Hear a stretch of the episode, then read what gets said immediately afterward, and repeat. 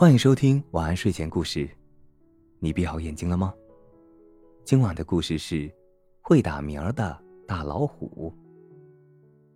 老虎是动物之王，他说：“我也要像人一样有个长字。”他想了想，又说：“对了，就叫动物部的部长吧。”虎部长脾气大，稍不高兴就欺负别的动物，害怕他的动物们都隔三差五的给他送点东西，讨他喜欢。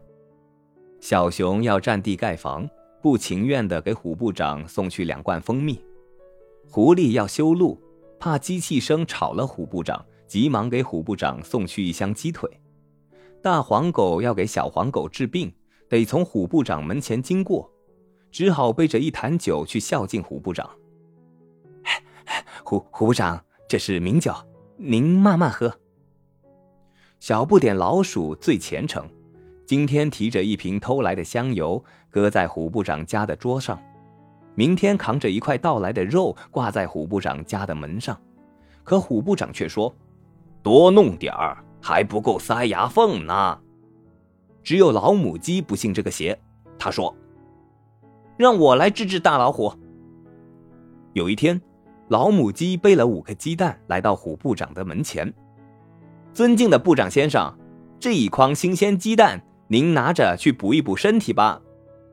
虎部长剔着牙，连眼皮也不抬。好不，放下吧。老母鸡走了以后，虎部长把五个鸡蛋连皮带壳囫囵吞了下去。过了几天，虎部长听到自己的肚子里有鸡在叫。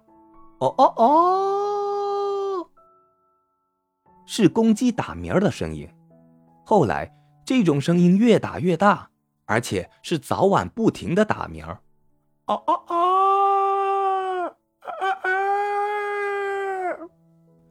这一下可把虎部长给烦透了。他不停的抓挠自己的肚皮，毛都抓没了，肚皮都抓流血了，可肚子里照样哦哦哦。这一下，动物们可不怕虎部长了。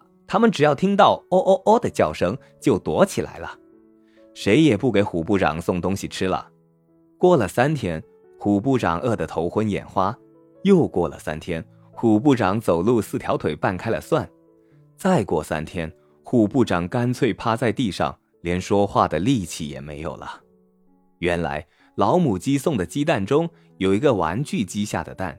这个蛋在虎部长肚子里又孵出一只玩具鸡，这只鸡肚子里有一节高能电池，自然的就不停的在打鸣了。动物们见虎部长一点抵抗力也没有了，就结结实实的把它捆了起来。许多动物说：“打死他，打死他！”大象说：“不，咱们啊，把它送给人类，放到动物园去展览。”于是。两只大狗熊用一根粗树枝，嘿呦嘿呦的抬着虎部长奔动物园去了。从此，动物园的铁笼子里就多了一只会打鸣的大老虎。这个故事告诉我们，吃鸡蛋要打破壳，煮熟了再吃。好了，今晚的故事就讲到这里，我是大吉，晚安，好梦。